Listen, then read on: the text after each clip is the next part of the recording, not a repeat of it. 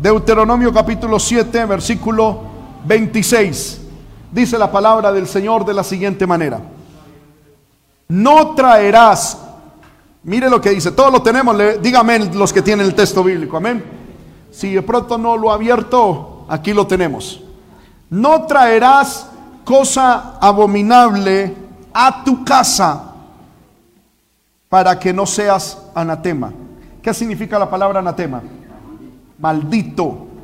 El Señor dice, no traerás a tu casa ninguna cosa abominable para que no seas maldito. Del todo la aborrecerás y la abominarás porque es maldito, es anatema. Pidámosle al Señor hermano que nos que Dios nos hable a través de su palabra. Poderoso y gran Dios que estás en el cielo, te pedimos que nos hables a través de tu palabra.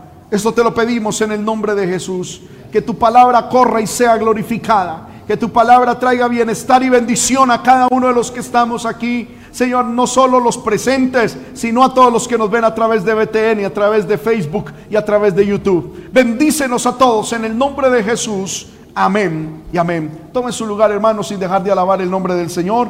Y le invito a que esté atento a la enseñanza de la palabra. El Señor, hermano, desea que nosotros cuidemos nuestro hogar, que cuidemos nuestra casa.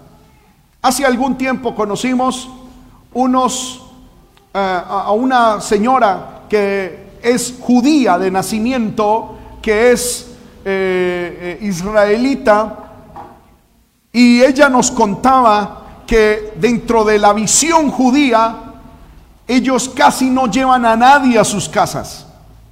Amén. Dice, para uno llevar como judío a otra persona a la casa es porque uno conoce esa persona, sabe quién es esa persona y uno puede tener la seguridad de permitirle el ingreso a, la casa a esa persona. Y aunque parece algo discriminatorio, hermano, hacemos bien en tener eso presente. A nuestra casa no debe llegar todo mundo, porque todas las personas cargan consigo unas influencias espirituales, positivas o negativas. Déjeme decirlo un poco más bíblico. Todas las personas cargamos influencias espirituales de Dios o influencias espirituales de Satanás. Amén. El día de ayer, hermano, estaba leyendo la historia, el viernes, corrijo, de, una, de, un muchacho ya señor que decía que cuando él era niño, al papá se le hizo fácil meter unos amigos a la casa. Se le hizo fácil meterlos y allá estar y llevarlos y que durmieran. Y cuando un día los padres y esos amigos estaban borrachos, dice este, este señor, que en ese tiempo era un niño con 5 o 6 años, cómo estas personas visitantes los violaron a él y a una prima.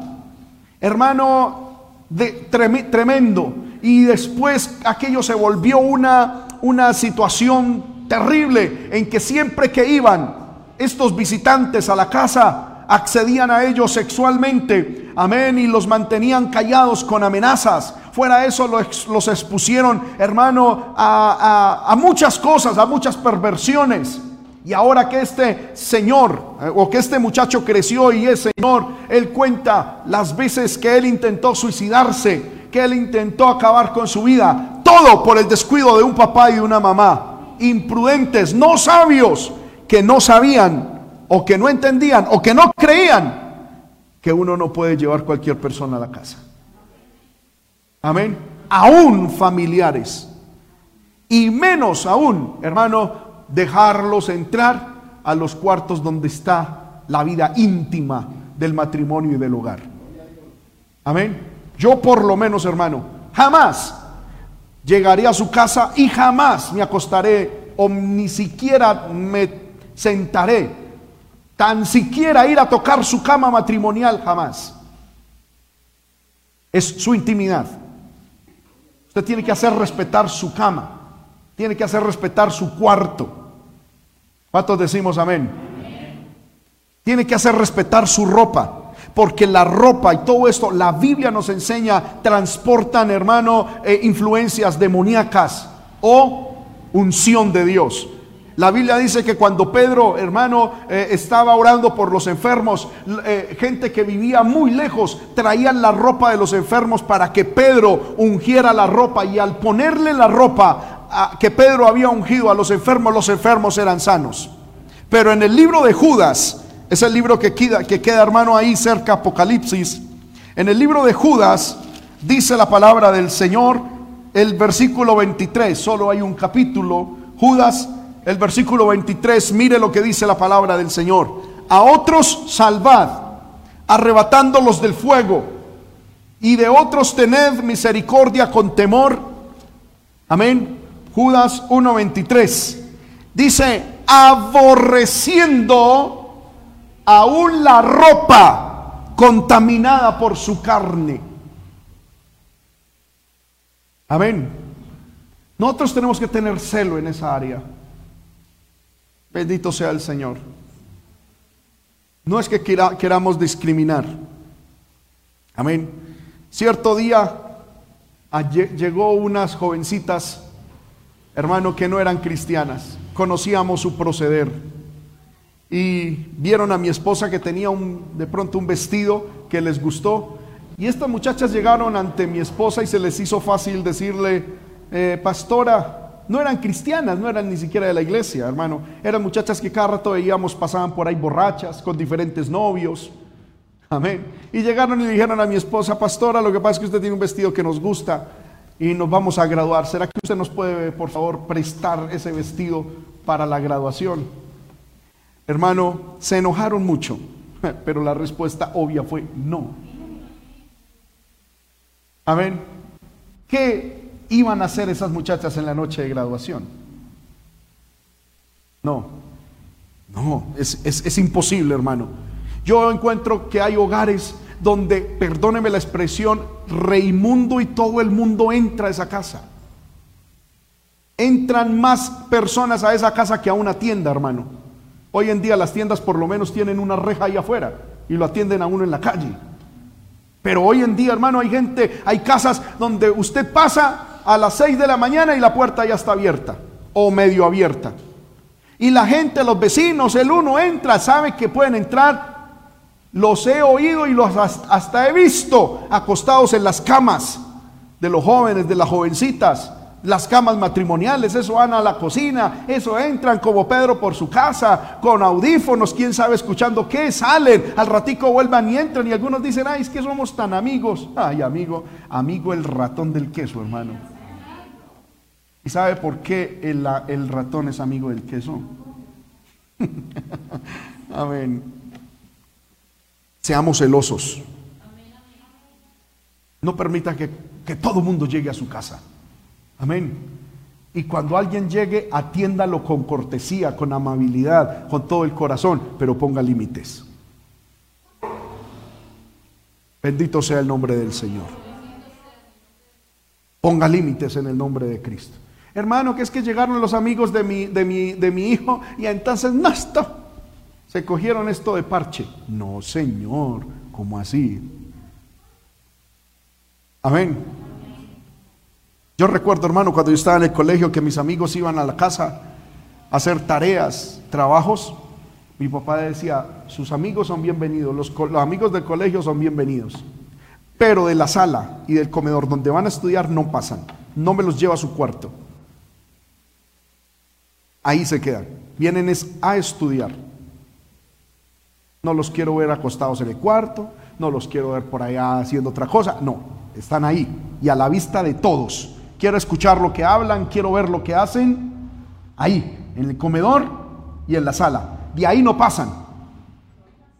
Y cuando uno pone límites, hermano, ellos respetan. ¿Cuántos decimos amén? Pero hermano, uno ve, yo un día, eh, hermano, fui a una casa donde eh, eh, eran cristianos. Eh, Dios le bendiga, hermano, Dios le guarde. Cuando dice el papá, muchachos, salga que salió el pastor Juan David. Cuando sale de un cuarto donde está la muchacha, la muchacha, perdón, con dos jóvenes, con dos jóvenes. Y es que encerrados ahí.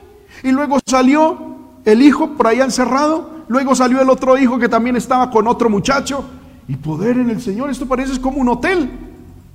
Ah, es que son amigos hermanos ahí. Y hay poder de Dios. Claro, al tiempito, la muchacha le salió con bendición. Amén. La casa, hermanos, hay que hacerla respetar. Levante la mano el que está de acuerdo conmigo, hermano. La casa hay que hacerla respetar.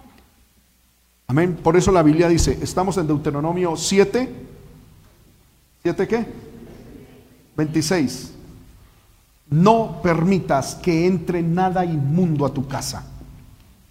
Amén. Deuteronomio capítulo 7, verso 26. No traerás nada inmundo a tu casa. Eso significa que la casa hay que cuidarla. No solamente de personas que traigan cosas negativas, sino de situaciones que traigan circunstancias o influencias demoníacas. Pero también de la tecnología que traiga cosas inmundas. Yo contaba en la mañana, hermano, que en esta semana nos dimos cuenta de un hogar y lo digo, me dio mucho dolor ver que nos decían en tal, en tal familia, los papás salen a las 6, 7 de la mañana, le dejan ahí una sopa en la, en, el, en la estufa a los cuatro niños que tienen, creo que son cuatro, y, y ellos ya saben prender eso a la hora del almuerzo o medio cocinan ahí y ellos se van a trabajar. Y me dijeron, pero hermano, cuando uno entra a cualquier hora del día, esos son varios computadores y varias cosas, llenos de pornografía. Y yo creo que cuántos años tendrá el mayor, por ahí unos 13, 14 años. Hermano, y que es pura pornografía. Yo no lo he visto, pero me dijeron, mire hermano, usted va allá y eso es pornografía. Hay pornografía en un computador, en otro computador, en este televisor. Y son cuatro niños y el mayor tiene 13 y hay pornografía por toda parte. Yo digo, hermano, uno, ¿para qué tener una casa, un carro? ¿Para qué tener plata en el banco cuando tiene, eh, hermano, en la casa una perversión como esas. O yo no sé si usted considera gran cosa uno tener plata y los hijos podridos, hermano. ¿Usted lo considera una gran riqueza? No, hermano. Prefiero tener arrocito con huevo, pasándolo con agua panelita, pero que en mi casa se respete a Dios que en mi casa hayan principios. En estos días también un señor llegó y dijo, pero pastor, ¿cuál es la cosa? Yo me soy el que me emborracho, yo no le hago mal a nadie. Soy yo, yo no le hago mal a nadie. Yo no peleo con nadie, yo soy el que me emborracho. ¿Cómo que no le hace daño a nadie? Hermano, que un niño vea al papá en esa situación, es que hermano, dígame, ¿qué borracho inspira? Amén. ¿Qué persona borracha inspira respeto, admiración? Que inspire altura, caché. Amén. Cuando nosotros vivíamos aquí, hermano, veíamos todos los días por las noches pasar señores borrachos ahí. Eso lo que da es lástima, hermano.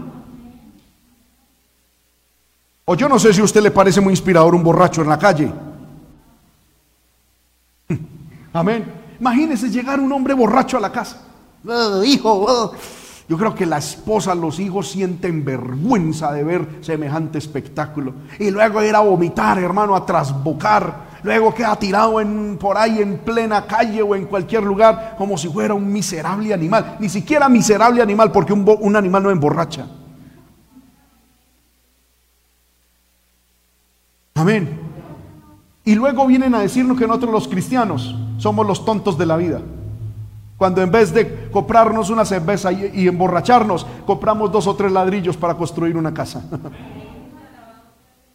Hermanos, el Evangelio es altura, el Evangelio es dignidad, el Evangelio es libertad, el Evangelio es caché, el Evangelio es elegancia, el Evangelio es inteligencia.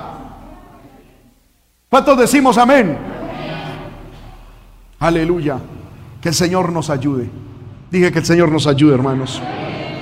No permita que a su casa llegue cosas inmundas. Aleluya. Ahora, estamos estudiando qué considera Dios inmundo. o abominable. Y vimos, hermano, en la primera enseñanza que Dios considera abominable mm, mezclar las cosas de Dios y las cosas del mundo. Vimos también que Dios considera abominable los pecados sexuales. ¿Cuáles son los pecados sexuales? La fornicación, que es, son las relaciones sexuales sin estar casados las personas. Eso se llama fornicación. Cuando una persona, un hombre y una mujer tienen relaciones sexuales sin casarse, lo que se llama hoy en día el sexo libre o la unión libre, eso es fornicación y eso Dios lo abomina. No yo, Dios. El adulterio, Dios también lo abomina, que es tener relaciones sexuales por fuera del matrimonio, es decir, la infidelidad conyugal. Dios también abomina la homosexualidad. Y vimos, hermano, que Dios también abomina la desnudez en el hogar. Lo vimos en la mañana. Amén. Por eso es que la invitación, hermano, es en el hogar. Usted no tiene por qué estar andando por ahí desnudo o con poca ropa. Amén. Dios abomina eso. Cuando Adán y Eva se dieron cuenta que estaban desnudos, ¿qué hizo Dios? Inmediatamente los vistió. Porque Dios abomina el sentido de desnudez y de exhibicionismo. Eso, hermano, Dios lo abomina, Dios lo odia, Dios desecha eso. Vimos también, hermano, que Dios abomina la idolatría. Eso lo vimos en el primer culto. ¿Qué es, el, qué es la idolatría? Es la adoración a santos, a vírgenes, a imágenes. Dios abomina eso. Y vimos que hay una especie de idolatría que es el materialismo. Cuando usted y yo metemos materialismo en nuestra casa, atraemos no la bendición de Dios, sino la maldición de Dios. Porque poner la confianza en las riquezas es quitarla de Dios. Y eso atrae la ira de Dios sobre nosotros. ¿Cuántos alabamos el nombre de Cristo? Miremos, hermano, que Dios abomina la idolatría y el materialismo. Deuteronomio capítulo 12, versículos 29 al 32. Aleluya. Deuteronomio capítulo 12, versículo 29 al 32. Cuando Jehová tu Dios te haya, corrijo, cuando Jehová tu Dios haya destruido delante de ti las naciones a donde tú vas para poseerlas y las heredes y habites en su tierra, guárdate que no tropieces yendo en pos de ellas después que sean destruidas delante de ti. No preguntes acerca de sus dioses diciendo, de la manera que servían aquellas naciones a sus dioses, yo también les serviré. No harás así a Jehová tu Dios, porque toda cosa abominable que Jehová aborrece hicieron ellos a sus dioses, pues aún a sus hijos y a sus hijas quemaban en el fuego a sus dioses. Cuidarás de hacer todo lo que yo te mando, no añadirás ni de ello quitarás. Dios desecha la idolatría. Deuteronomio capítulo 27, versículo 15. Deuteronomio capítulo 27, verso 15. Mire lo que dice la palabra. Usted lo está leyendo en la Biblia, no es que yo me lo esté inventando. Y esto lo dice tanto la Biblia católica, lo que, la que se llama Biblia católica y la que se llama Biblia cristiana, que realmente es la misma. Amén. Lo dice exactamente. Dice Deuteronomio 27, 15. Maldito, hay una maldición que trae Dios. Maldito el hombre que hiciera escultura o imagen de fundición abominación a Jehová, obra de mano de artífice y la pusiera en oculto. Y todo el pueblo responderá y dirá, ¿cuántos dicen amén a esto? Dios odia las esculturas que se hacen para adoración. La razón es que Dios es espíritu y Dios no necesita intermediarios. Cuando tú te arrodillas a orar, tú puedes hablar con Dios directamente. No necesitas pasar ni por las vírgenes, ni por los santos, ni por los espíritus. Dios te oye a ti. La Biblia dice, clama a mí y yo te responderé, dice el Señor. Amén. El que hace eso está poniéndonos su fe en Dios y no en el intermediario. Y Dios abomina eso. Maldito, dice el que hiciera escultura o imagen de fundición. hermanos míos, no solamente debemos rechazar la idolatría activa, sino también a quien nos invite a la idolatría. Deuteronomio capítulo 13, versículos 12 al 14. Deuteronomio 13, versículos 12 al 14.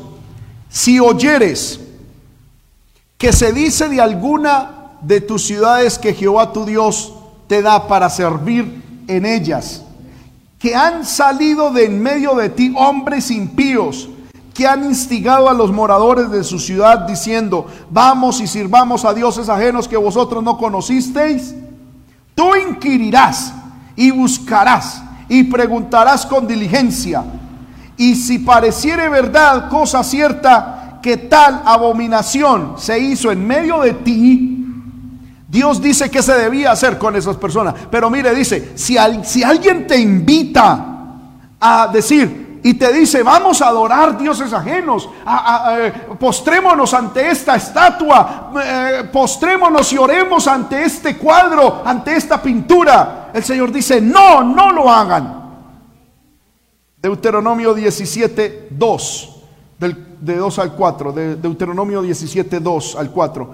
Cuando se hallara en medio de ti, en alguna de tus ciudades, que Jehová, tu Dios, te da, hombre o mujer, que haya hecho mal ante los ojos de Jehová tu Dios, traspasando su pacto, que hubiera ido y servido a dioses ajenos, y se hubiera inclinado a ellos, ya sea al sol, a la luna, o a todo el ejército del cielo, lo cual yo he prohibido. Si lo ve ahí, hermano? Amén. Está en el versículo 3 de Deuteronomio capítulo 7. Volvamos al 3. Mire, si hubiera ido y servido a dioses ajenos y se hubiera inclinado a ellos, ya sea al sol, la luna o al ejército del cielo. ¿Qué es el ejército del cielo? Se refiere a los ángeles, pero de manera específica al zodiaco. Amén. Lo cual yo he prohibido, dice Dios. Dios ha prohibido consultar o leer el horóscopo, que es el ejército del cielo. Usted ve que el ejército del cielo lo componen los ángeles, sí. Nosotros no oramos a los ángeles. No debemos cantarle a los ángeles. Ni, hermano, invocar ángeles. Oramos, cantamos, servimos e invocamos a Dios únicamente. ¿Cuántos decimos amén? Pero tampoco el ejército del cielo que se refiere a las estrellas, porque está hablando del sol, la luna y el ejército del cielo. Son las estrellas, las constelaciones. La gente mira, ay, que Tauro, que cáncer, que yo no sé qué. Amén. Vamos a ver qué me depara mi signo zodiacal. La Biblia dice, lo cual he prohibido. Amén. Los que consultan esas cosas están realmente consultando a Satanás. Poder en la sangre de Cristo, hermanos. Versículo 4.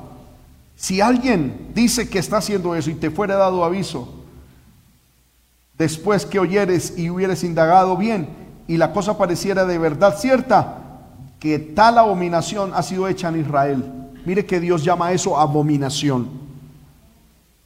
Y eso no podemos permitirlo entrar a nuestras casas. Yo recuerdo, hermano, cuando en ese tiempo yo era niño, mi papá ah, compraba el periódico. Escuche bien esto. En ese periódico, en Medellín, había una, una, una página donde salía la foto de una mujer, de una modelo o de una mujer desnuda, o bueno, en ropa interior, o modelando alguna cuestión. Y en esa misma hoja había una sección de el horóscopo y una cuestión de tarot, ¿sí? Y de cuestiones así. Casi siempre iba la pornografía con la brujería ahí pegada. Y cuando mi papá conseguía el periódico, antes de entrar a casa, yo recuerdo que mi papá arrancaba esa hoja y la botaba. Varias veces lo vi, arrancando y botando esa hoja, antes de que el periódico entrara a la casa. Es que hay que tener celo, hermano. Amén. ¿Cuántos decimos amén? Hay que tener celo. Bendito sea el nombre del Señor. Se nos hace fácil, hermano, meter en internet, televisión y, presentan desnudos ahí. Ay, no, es que esos son... Eso es desnudo artístico. No, eso no es desnudo artístico, se llama pornografía. Amén.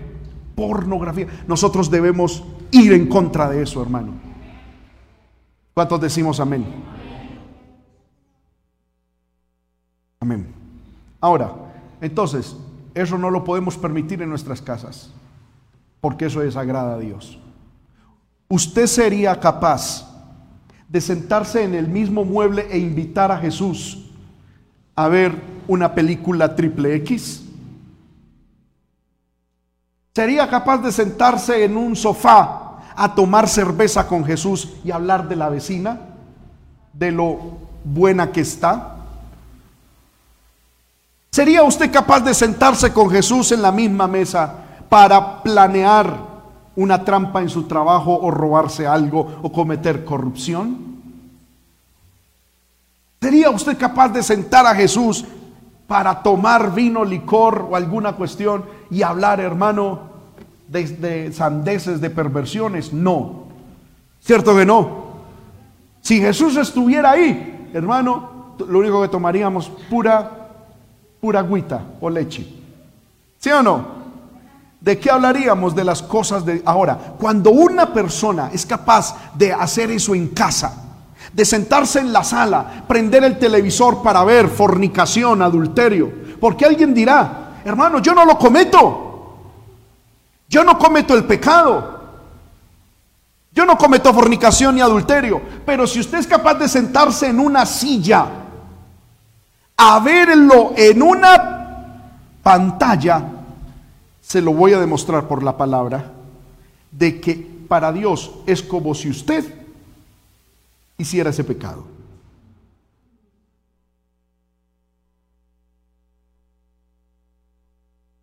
Se lo demuestro, hermano, por la palabra. Obvio, dice alguien, porque es que ustedes no vienen a escuchar yo qué opino, sino qué dice la Biblia. Libro de Romanos, Abramos la Biblia. Libro, libro de Romanos capítulo 1.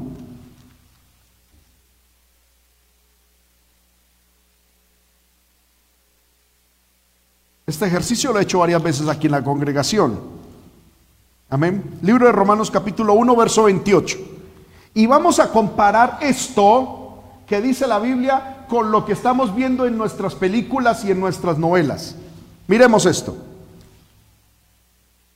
Amén. Lo tenemos todos, hermano. Como ellos no aprobaron tener en cuenta a Dios. Yo les pregunto, en las películas y en las novelas y en lo que vemos, ¿se tiene en cuenta a Dios? No. Dios los entregó a una mente reprobada. ¿Ha visto usted en lo que ve en la televisión gente con mente reprobada? Amén. Para hacer cosas que no convienen.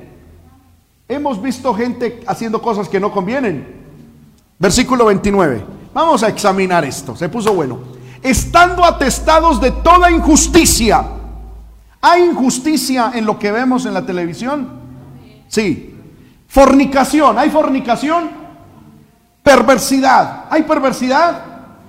¿Hay avaricia? ¿Hay maldad? ¿Están llenos de envidia? ¿Hay homicidios? ¿Hay contiendas? ¿Sí o no? ¿Hay engaños? ¿Hay malignidades? Versículo 30. ¿Son murmuradores? ¿Son detractores y aborrecedores de Dios? Sí. ¿Son injuriosos? ¿Son soberbios, altivos e inventores de males? Sí, digan amén, hermano, así es. Eso es lo que se ve en las películas y en las novelas. Son desobedientes a los padres. Versículo 31. Son necios, desleales, sin afecto natural. Es decir, hay homosexualidad, porque la Biblia llama a la homosexualidad, también la llama sin afecto natural. son implacables, sin misericordia. Mire lo que dice el versículo 30 y 32. Quienes habiendo entendido el juicio de Dios, que los que practican tales cosas son dignos de qué? De muerte. Pero no solo ellos, no solo los que las hacen, sino también los que se complacen con los que las practican. Es decir, si usted ve a una persona haciendo fornicación y usted dice, ay, lo van a pillar, lo van a pillar, que no la pillen. Ah, y nos dejaron la novela ahí, hombre, por Dios, pero usted se está complaciendo con la fornicación de ellos. Y alguien dirá, pastor, las novelas son mentira. Créame que yo sé que son mentira. Amén. Pero el que tiene que saber que eso es mentira es usted porque se está emocionando. Amén. El que la ve sabe que aunque es actuado, se recibe como si fuera cierto. Y no solamente ellos la hacen, porque ellos en la realidad fornican. Amén. Sino que el juicio de Dios viene también sobre los que se complacen con los que hacen pecado. O hermanos, ¿ustedes piensan que yo estoy interpretando mal el texto? Si hay alguien que tiene otra interpretación del texto, doy el, doy el tiempo para que ustedes pongan qué significa ese texto. Yo no sé. De pronto yo estoy equivocado. Alguien lo interpreta de otra manera. La Biblia dice que el juicio de Dios viene sobre los que practican el pecado y sobre los que se complacen viendo a los que lo hacen. Sí, Señor. Lo dice la palabra de Dios. Hermanos, muchas veces nosotros decimos, ¿por qué será? ¿Por qué será que mis hijos son desobedientes? Entre otras cosas, mire lo que, examine lo que usted ve a través de la televisión y el internet. Y usted va a encontrar que hay mucho de eso ahí. Hace muchos años, hermano, Ah, vimos un documental que hablaban sobre demonios, sobre invocaciones de demonios. No, corrijo, ahora ya, ya, ya recordé bien cómo fue la, situación. Había un, un canal de, de radio que en las noches contaban cosas de misterio. La verdad nunca lo escuché, pero era una emisora que, que, hablaban que de espantos, que una cosa, que la otra, que apariciones, que fantasmas. Y de un momento a otro dice, porque yo nunca lo escuché, que gritaban, ay, tal cosa se movió, ay, se apagó aquí una luz. Y, y la gente era, hermano, ahí pegada a eso. Hermano, ¿cuánto se tuvo que orar por cantidad de jóvenes y hogares donde solamente escuchando eso también habían manifestaciones demoníacas en los hogares? Amén. Hay que tener celo. Mire, hermano, es así de sencillo. Tenemos que preguntarnos, si esto salió del mundo, ¿habrá algo bueno en eso del mundo? No. Así parezca inofensivo el Señor nos ayude. Dije que el Señor nos ayude, hermanos. No estoy pretendiendo ser legalista ni extremista.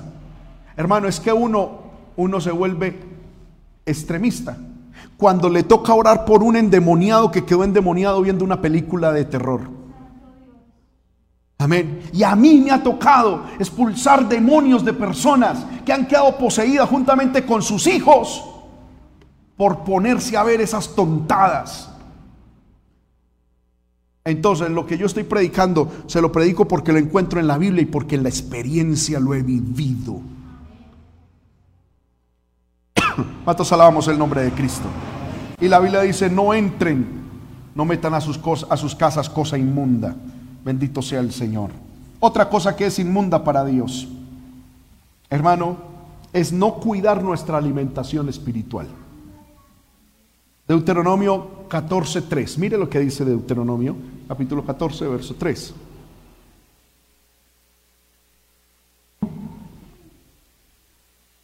Un texto muy, muy, muy cortico.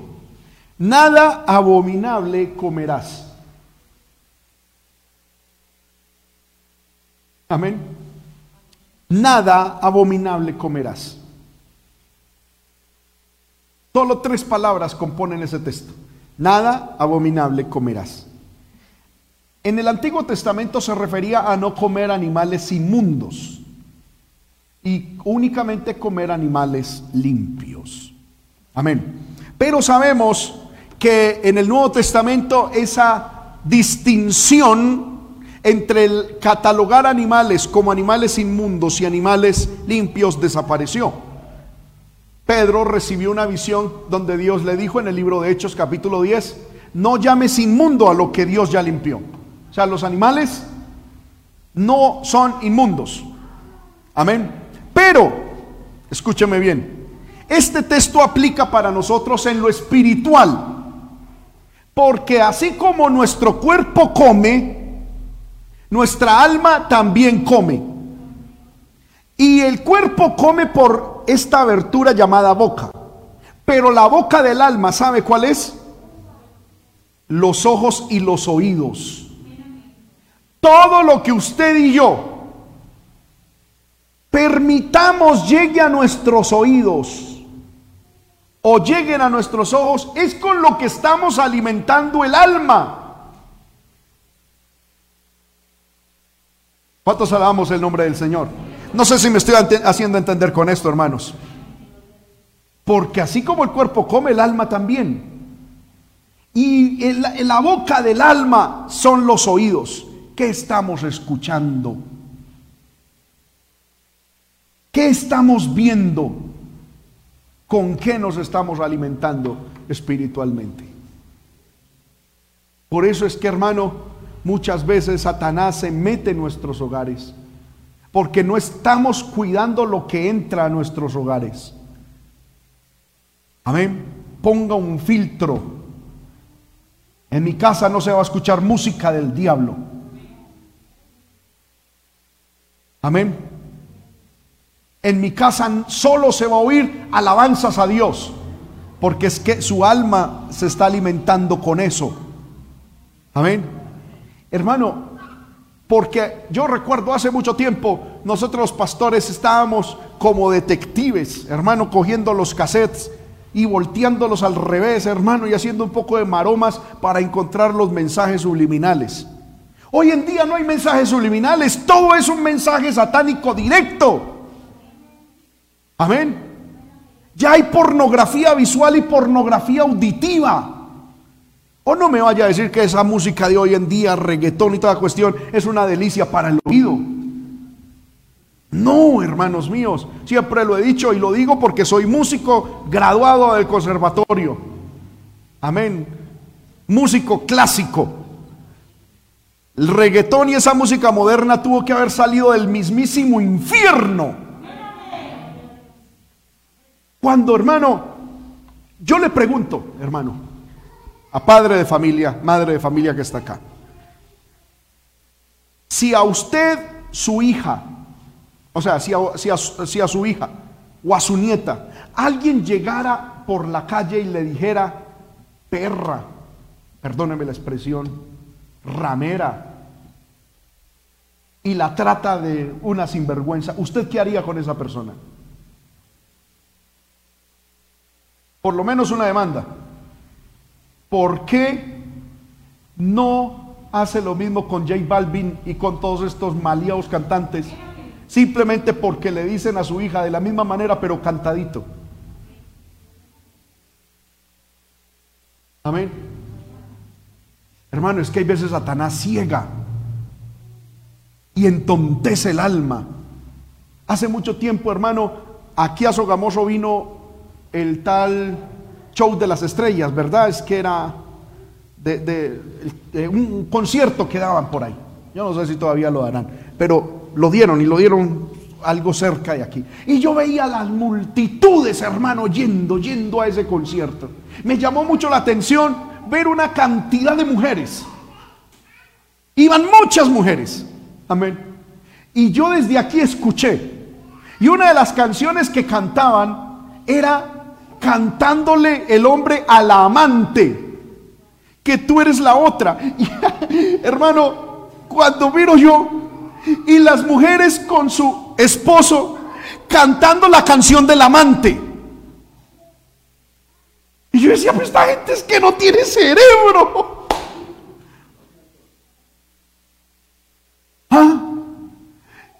Luego hablando de, hermano, de fornicación, de infidelidad. Y ellas ahí, ay, ay, hermano. Y el, el diablo embrutece. Cuidado con lo que oímos, pueblo de Dios. Cuidado con lo que vemos, con lo que leemos con lo que nuestros ojos perciben. Cuidado con eso. Dios quiere un alma santa. Por eso Pablo le dice a Timoteo, consérvate puro. Es decir, cuida tus oídos, cuida tus ojos, cuida tu corazón. No este corazón, sino el alma. Jóvenes que están aquí, no caigan en la trampa de la pornografía. La pornografía tiene e, e, es una herramienta de Satanás terrible. ¿Sabe por qué? Primero, porque degrada algo tan hermoso como es la relación sexual que Dios creó en el matrimonio. La degrada. Segundo, cosifica a la mujer. La vuelve un objeto. Tercero, eh, digamos así, perdóneme la expresión, despersonaliza la relación porque vuelve a la relación sexual simplemente un desfogue de placer y no un encuentro íntimo, puro, como Dios lo diseñó. Y pervierte al que cae en sus fauces, hermano. Alguien dirá, no, mientras yo sea joven veo pornografía y cuando me caso, como ya me caso, dejo eso. Hermano, hemos tenido consejerías de personas que aún después de casadas siguen consumiendo esa basura del infierno. ¿Cuántos alabamos el nombre del Señor? No caigan en esa trampa. No, que hermano, es que no es por otra cosa, es para uno conocer. ¿Qué conocer ni que nada? Cuando uno llega al matrimonio, hermano, eso, esa cuestión del diablo es que no, es que uno tiene que ensayar antes. Eso es falso. Lo digo, hermano, con honor delante de Dios y dándole toda la gloria a Dios. Mi esposa y yo que nos casamos vírgenes, hermano, es, uno, uno sabe a lo que va. Eso no que, amén. Eso sí es más falso, hermano, que una moneda de cuero. No, que es que hay que ensayar antes, que para aprender. Qué, qué mentira, hermano. Amén. Entonces, no, no, es que eso es una falacia tonta. Ay, que es que eh, algunos dicen, hermano, y dentro de los hogares, dentro de los matrimonios, que es que yo necesito pornografía para... ¿Qué es eso? Es una perversidad.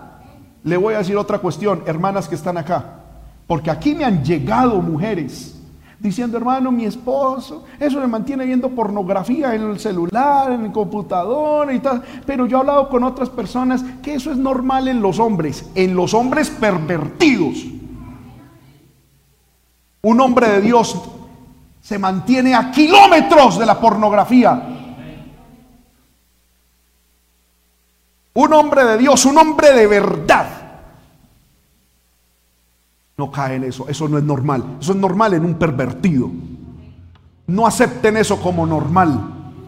Los psicólogos y los hijos del diablo que se prestan en las manos de Satanás dicen, ay no, que la masturbación es normal, que la pornografía es normal, que eso es absolutamente normal. Normal en los depravados.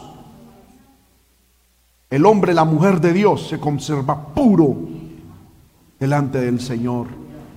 Y eso es una atadura, eso es un demonio que el Señor lo saca en el nombre de Jesús y usted puede quedar libre. No piense que, ay, que es que yo soy macho, macho, y por eso veo pornografía. No, lo que usted es poco macho. Perdóneme que hable así fuerte. Poco macho. No es mucho macho, es poco macho. Porque el hombre, el hombre de Dios es un hombre de verdad que tiene su conciencia limpia, su mente limpia. Y ve a la mujer, a su esposa, y ve la relación íntima como algo puro, hermoso delante de Dios. No les gustó el mensaje, hermano, pero Dios hace libre de eso. Amén. A uno como pastor le llega mucha consejería. Hermano, que es que mi esposo es que, que, el tal Kama Sutra, que no hay que. Eso es del diablo, hermano. Yo no sé Dios por qué me metió en esta, en esta cuestión. Eso es del diablo. Ay, que es que si, que, es que, que si no hacemos esto, lo otro, que Él me abandona. Poder de Dios, qué tipo de hombre, qué tipo de mujer es.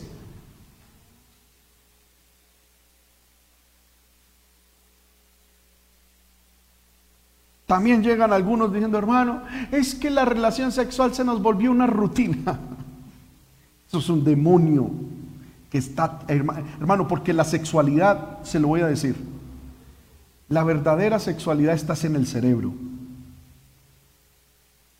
Bíblicamente la relación sexual es una unión de un hombre y una mujer para, para sellar la unidad que Dios ya les ha dado. Amén. Y estás en el cerebro. Por eso cuando dicen, ah, lo que pasa es que es que yo soy un hombre atrapado en un cuerpo de mujer. Eso es un demonio que se les metió en el cerebro y les hace creer esas cuestiones. Que el Señor nos ayude, hermanos. Dije que el Señor nos ayude. Conservémonos puros. Levante la mano el que dice amén a esto. Y enseñémosle a nuestros hijos a ser puros a nuestros nietos a ser puros y no metamos ninguna cosa abominable en nuestras casas. Alguien que diga amén, aleluya. Sé que estoy predicando fuerte y que esto no le gusta a muchos, pero que lo enseña la Biblia. ¿Usted cree que al cielo, hermano, entran ese tipo de personas? ¿Usted cree que al cielo va a entrar una persona pornógrafa? Lo primero, si Dios mete un pornógrafo, es decir, una persona que consume pornografía, si Dios mete una persona esa al cielo, el cielo se le vuelve un infierno, porque allá no hay pornografía. Y lo primero que hay a buscar, ay, ay. Amén, ahí como, como si fuera un drogadicto. Ay, ¿dónde hay? ¿Dónde hay? Y allá no hay. La pornografía es un demonio como lo es el alcoholismo, como lo es el tabaquismo, como lo es todas esas cuestiones. Y hay que reprenderlo y hay que quedar libre en el nombre de Jesús de esa cuestión. ¿Cuántos decimos amén? Otra cuestión que es abominable y que Dios no quiere que metamos en casa es toda especie de brujería. La brujería es abominable delante de Dios. Deuteronomio 18 del 9 al 14.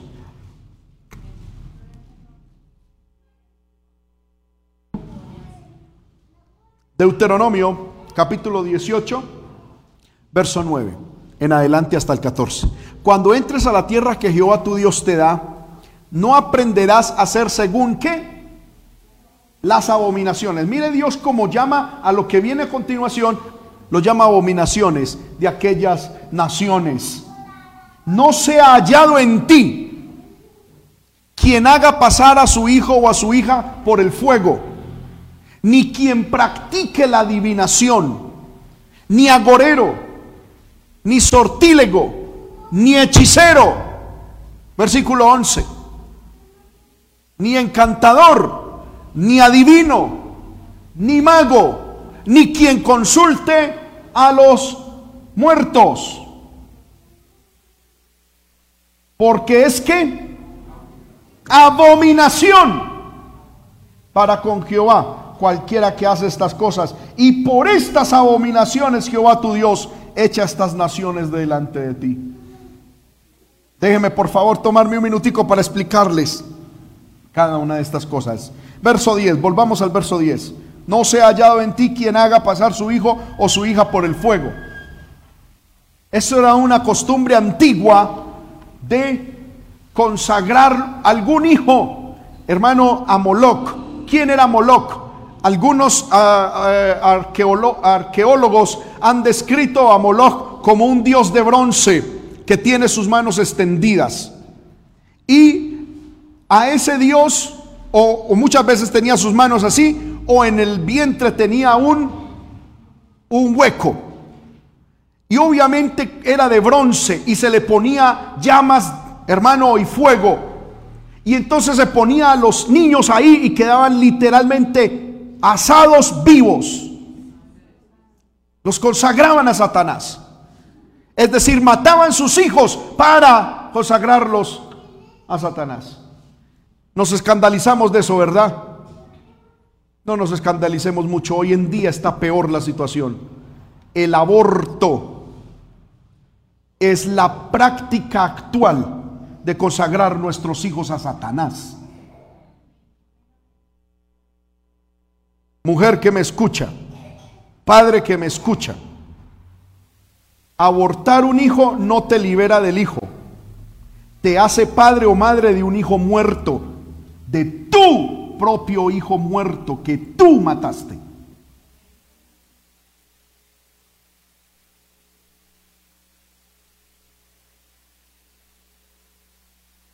El aborto no libera a nadie de nada, antes lo ata la, la, mamá o el papá que aborta un hijo se hace el padre asesino de su propio hijo o la madre asesina de su propio hijo. Nosotros decimos, uy, en el Antiguo Testamento esa gente era como cavernícola, meter a su hijo ahí. Hermano, hoy en día estamos más cavernícolas que antes meter un, un, artículo, hermano, un dispositivo para desmembrar un niño en el lugar que se supone ese debe ser el lugar más seguro para el bebé, como es el vientre de la madre.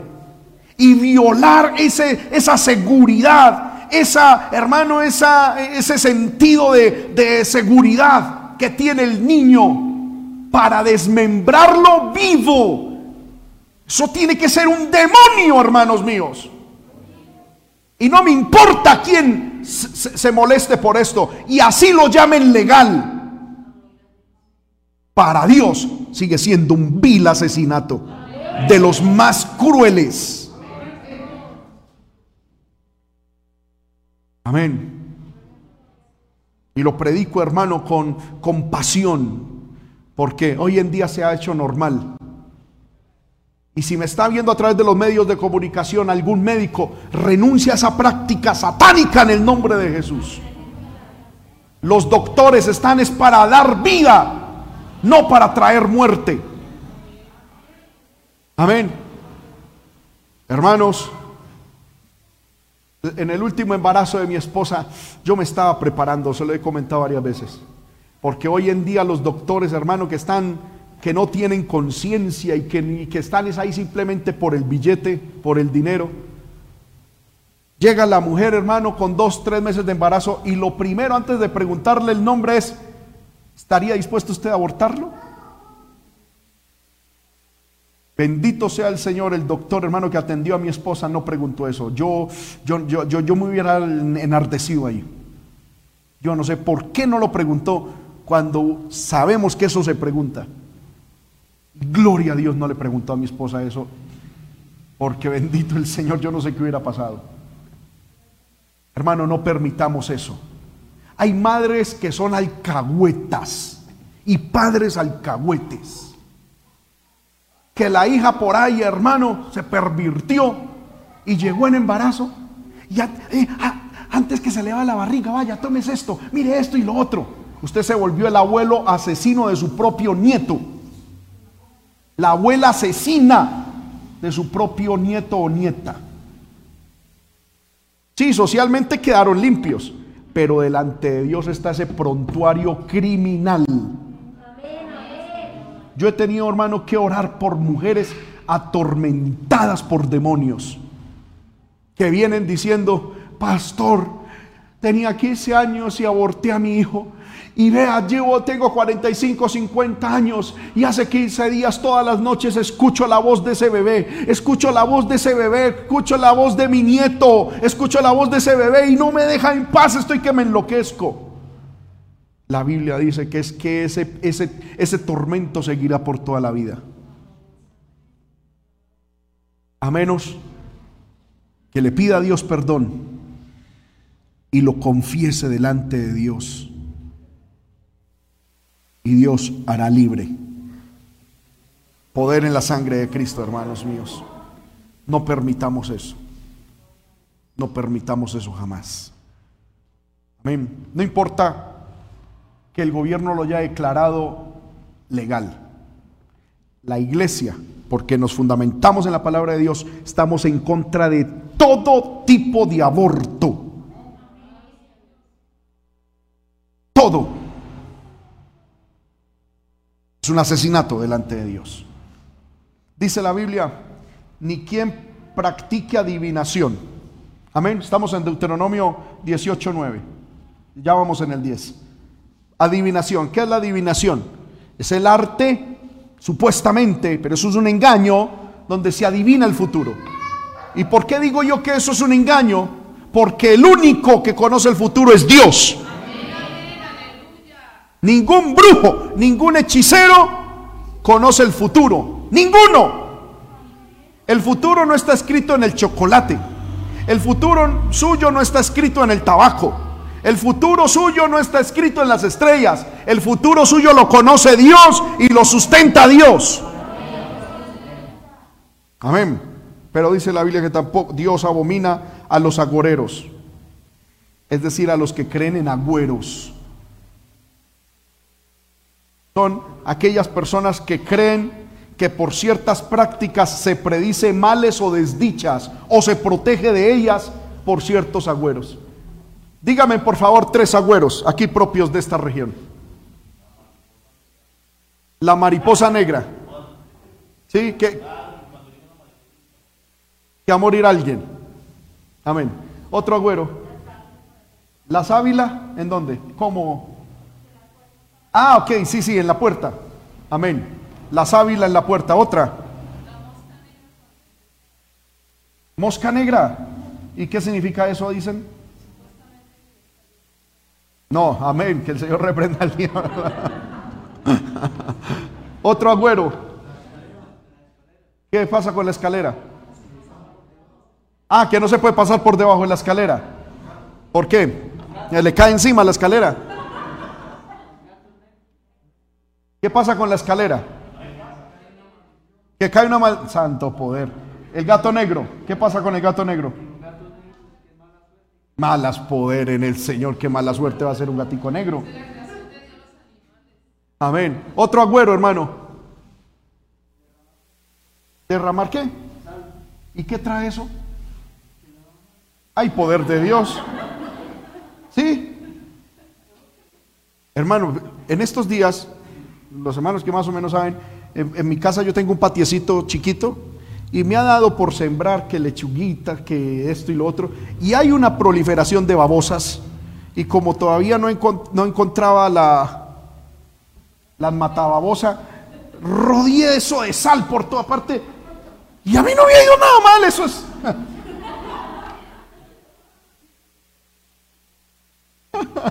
Amén. ¿Qué otro agüero? Por favor, ayúdenme a identificarlos. ¿Cómo? Que si llora un animal se le muere un familiar. Amén. Otro agüero del diablo. Que la gallina cante.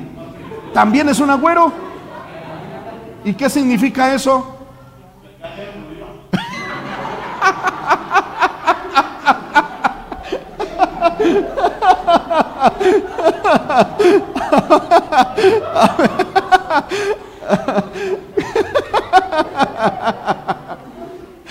Amén. Gloria al Señor. ¿Qué significa que la gallina cante?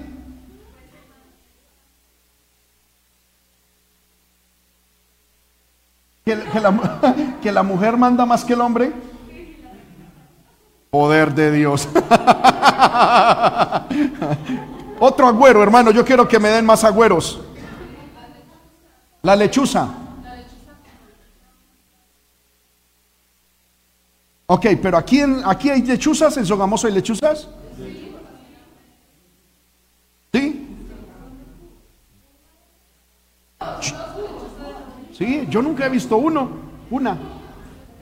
Los búhos, pero el, eh, vuelan aquí en Sogamoso, ¿hay búhos? Yo nunca he visto ninguno. Bueno, amén. En Monguí, bueno. Y que cuando llega a la casa se va a morir alguien. Terrible. ¿Qué más?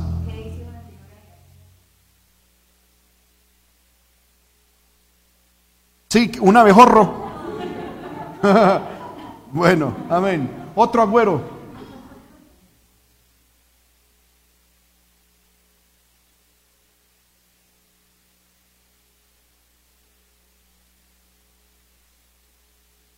Porque viene quién?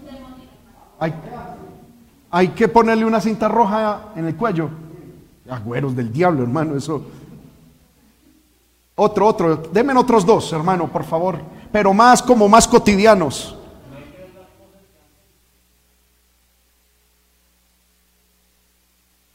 No le entiendo, hermano. ¿Cómo? Ah. Ok, amén. Esos son agüeros tontos. Amén. Otro, otro, otro. Yo quiero otro. No verse en el espejo. Ah, romper el espejo. Que se le rompa el espejo, ¿qué significa?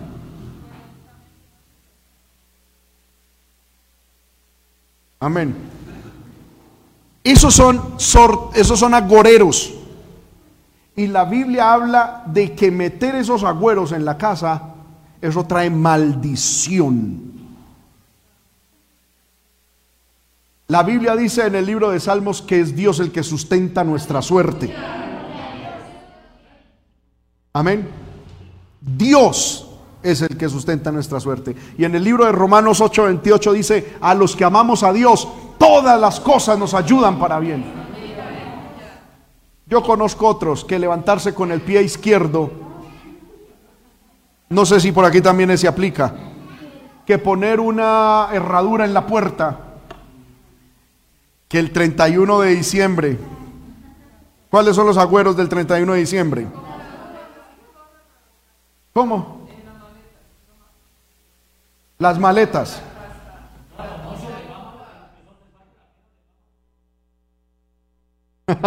Amén. Ponerse los calzoncillos o los interiores amarillos. Que meterle lentejas en la billetera. Y tres papas. ¿Cómo es la receta, hermana? Tres papas, una pelada, una sin pelar. ¿Y eso qué significa? Y eso significa lo que le va. Si va a estar pelado, medio pelado. Hermanos, eso da risa, pero que la gente lo cree, lo cree. Y lo hacen. Amén. La Biblia dice que eso trae maldición a la familia. Los agüeros. Usted crea solo en Dios. Amén. Crea en el Señor. No más. Sigue diciendo los sortílegos. ¿Qué son los sortílegos? El sortílego es un lector de la suerte.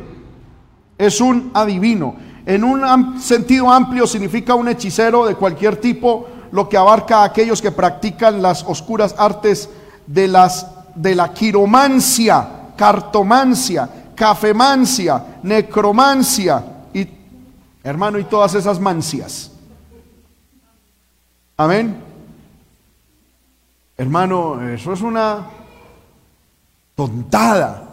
¿Cómo que el café va a decir lo que dice el futuro? el chocolate, el tabaco. Luego habla de la los hechiceros. Amén. Ya sabemos quiénes son los hechiceros. Luego habla los encantadores, es decir, los que por medio de trucos de manipulación, hermano, engañan a las personas con animales o personas.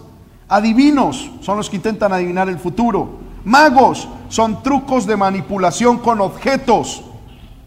Hermano, yo le invito que donde haya esto, magia y todas estas cuestiones, no estemos ni llevemos a nuestra familia. Porque eso, hermano, abre puertas para los demonios. Ni quien consulte a los muertos. Versículo 12. Todo esto es que abominación para con Dios. ¿Lo está leyendo usted en la Biblia, hermanos? Muy bien. Amén. Viene otro punto de algo que es abominable para Dios. Y no me voy a detener, solo lo voy a leer. Y usted ya lo interpretará. Deuteronomio 22.5. Yo no puedo evadir esto porque sería cortarle a la palabra. ¿Qué dice Deuteronomio 22.5? No vestirá la mujer traje de hombre, ni el hombre vestirá ropa de mujer. ¿Por qué? Eso es abominación a Dios. Que el hombre se vista como la mujer o que la mujer se vista como el hombre. Eso Dios lo detesta. Y la Biblia dice, no metas eso en casa.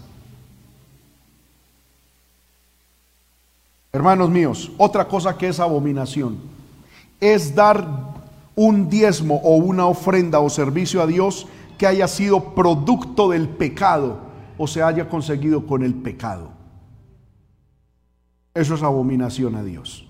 Deuteronomio 23, 17 y 18.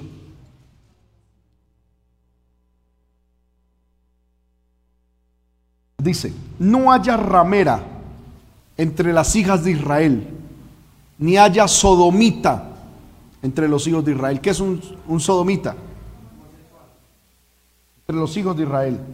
Versículo 18. No traerás la paga de una ramera, ni el precio de un perro a la casa de Jehová tu Dios por ningún voto, porque abominación es a Jehová tu Dios tanto lo uno como lo otro.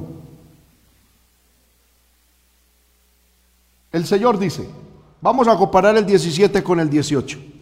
No habrá rameras en el pueblo de Israel ni sodomita. Y luego dice el versículo 18, no traerás la paga de una ramera ni de un perro. Bíblicamente, Dios está llamando perro al sodomita. Por eso es que la Biblia en Apocalipsis dice, los perros estarán fuera. No está refiriendo tanto a los animalitos, hermano, que sí deben estar afuera. Amén.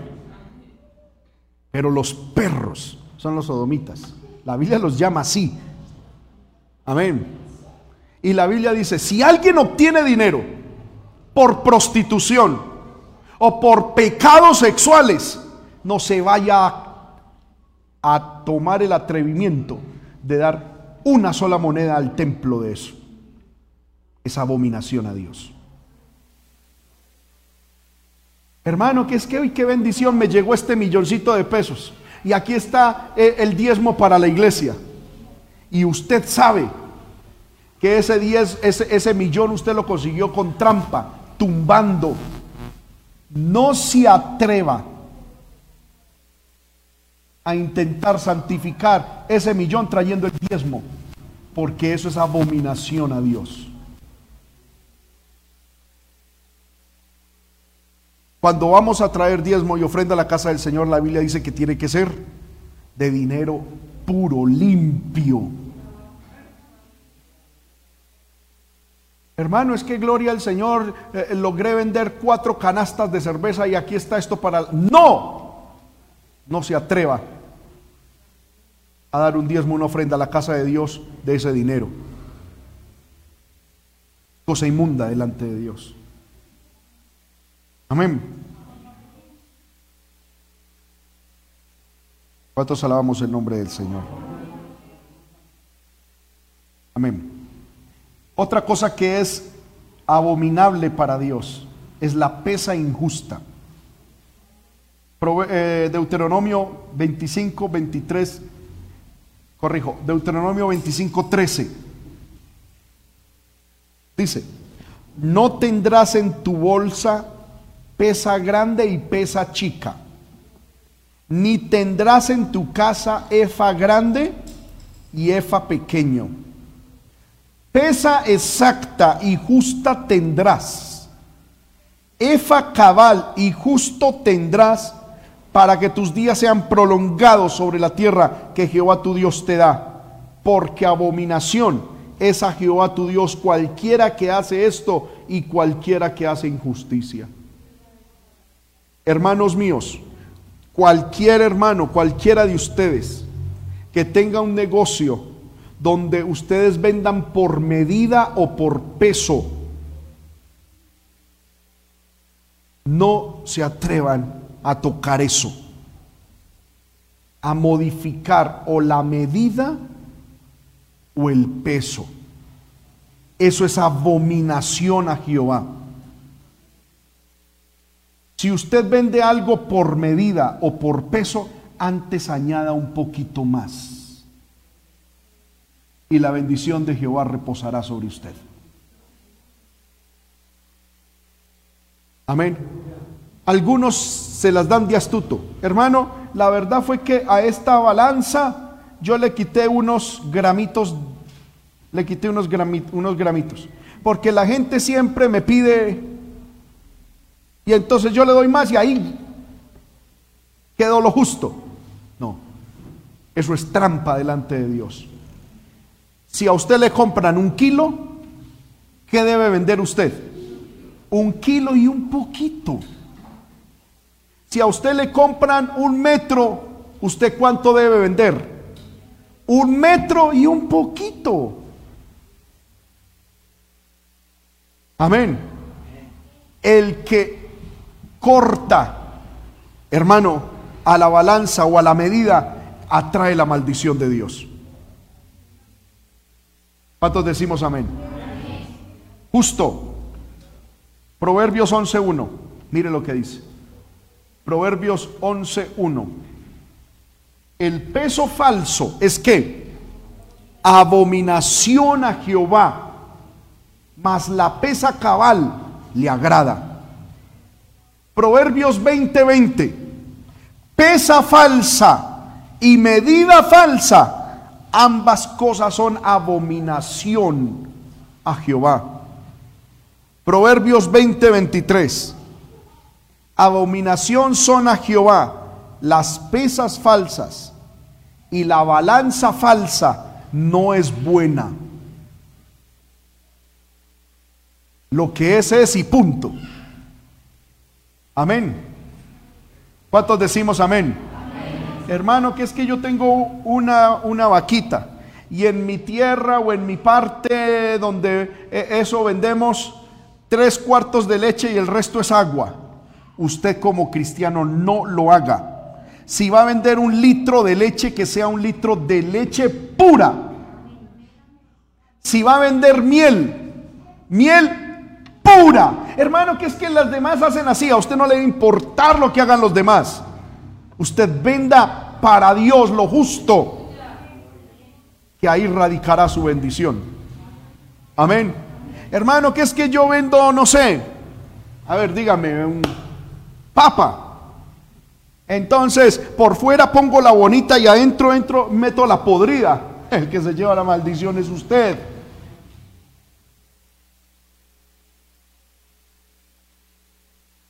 Hermano, pues es que así es el negocio. Así es el negocio de los impíos. Ustedes se supone alguien de Dios, hijo, hija de Dios. ¿Cuántos decimos amén? Otra cosa que Dios aborrece, la perversidad. Proverbios 3:32. Jehová abomina al perverso, mas su comunión íntima es con los justos. Proverbios 11:20. Abominación son a Jehová los perversos de corazón. Tremendo, hermano. Cuidado con la perversión, la cochinada en el corazón. Quiero terminar, hermano, y si el Señor me permite, el otro domingo continuaremos con esto. Pero es importante que sepamos a cabalidad qué es lo que Dios detesta, para no meterlo en casa.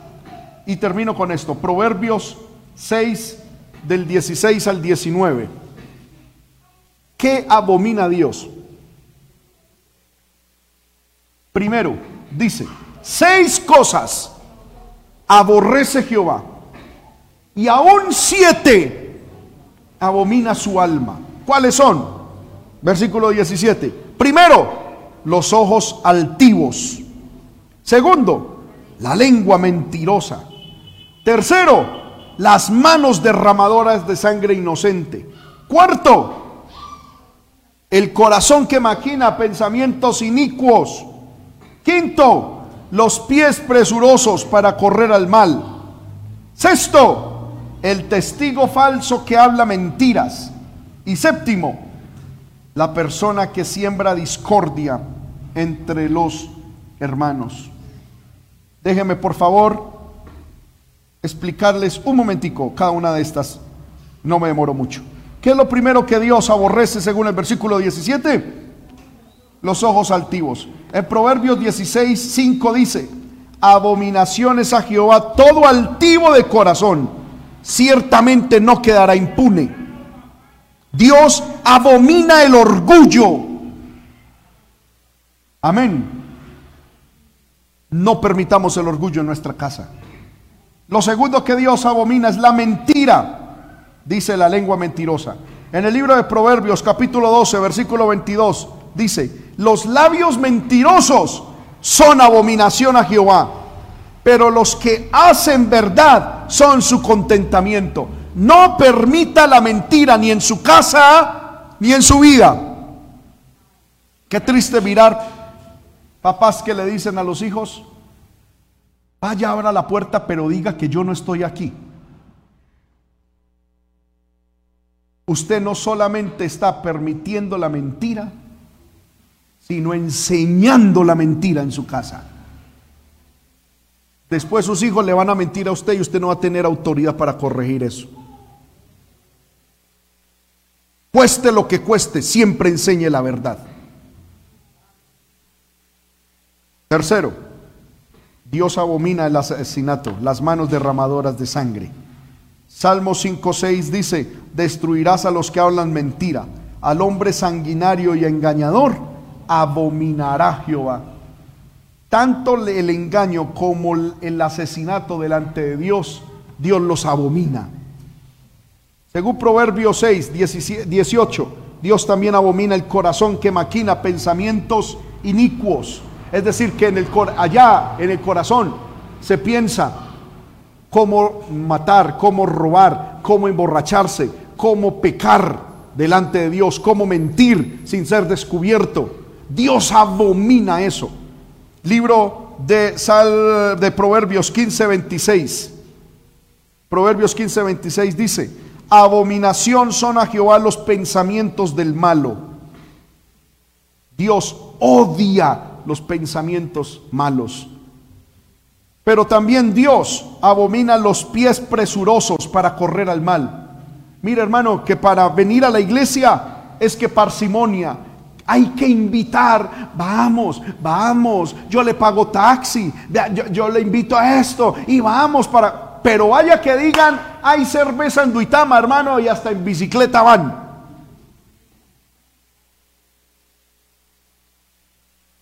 Amén.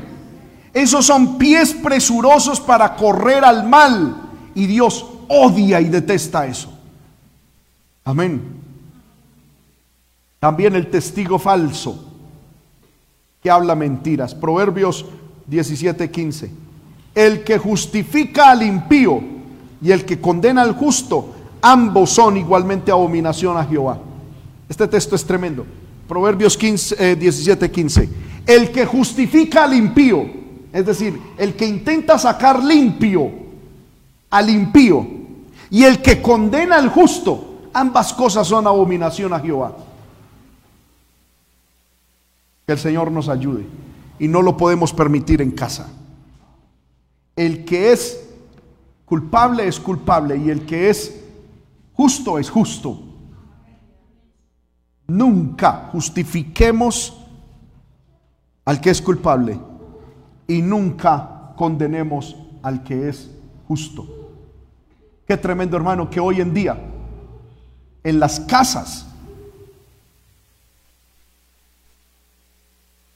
Se aboga por el terrorista y se ataca al policía. Y eso lo estamos viendo en nuestra sociedad.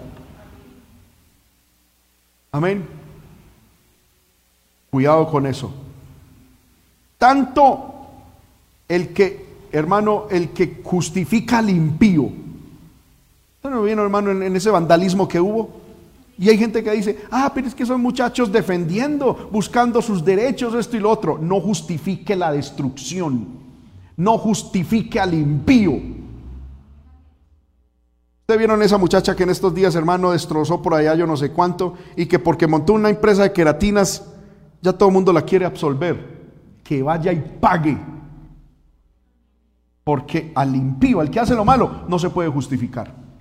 Pero al que es justo, hermano, no lo podemos condenar. Amén. Si un policía se equivocó, que pague el policía también pero yo no puedo dañar la institución. Tengo que bendecir a la autoridad. Y como iglesia nosotros bendecimos a la policía, al ejército. Y si un policía se equivoca, que pague y que pague con toda. Pero nosotros no podemos ir contra el que es justo y contra lo que es de Dios. ¿Cuántos alabamos el nombre del Señor? Y por último, Dios detesta el que siembra discordia entre los hermanos. Es decir, el que mete división, chisme, el que está hablando, hermano, y usted esto, y cómo le va a la iglesia, y usted esto, y esto, y lo otro, y lo otro, y se mantiene sembrando cizaña, y esto. la Biblia dice que Dios abomina el que siembra discordia entre los hermanos. Proverbios 16, 12 dice, abominaciones a los reyes hacer impiedad porque con justicia será firmado el trono. Amén. Hermanos míos, hasta aquí llegamos por el día de hoy. Amén. Seguimos el próximo domingo estudiando lo que es abominable delante de Dios. ¿Quieren seguir estudiando eso, hermano, conmigo? Amén. Pero yo pienso que el Señor nos ha hablado en esta hora. Estemos de pie en estos momentos y pidámosle al Señor que Dios nos ayude a no meter ninguna de estas cosas abominables a nuestra casa. Amén. Levantemos nuestras manos al Señor. Y si hemos hecho alguna cosa de estas, pidámosle a Dios perdón. Yo le invito a que levante sus manitos, por favor, y le diga, Señor, perdóname. Yo he metido muchas de estas cosas que son abominables a mi casa. No lo sabía o si lo sabía no me había interesado. Te pido que me perdones. Vamos hermano, yo pienso que podemos tomarnos un minutico, ya vamos a salir del templo, ya va a terminar el culto. Tómese un minutico para orar al Señor y decirle, Señor, perdona por favor haber metido estas cosas abominables a mi casa. Perdónanos, por favor. Perdónanos, por favor. Perdónanos. Yo le invito a que levante su voz también, hermano, y oremos.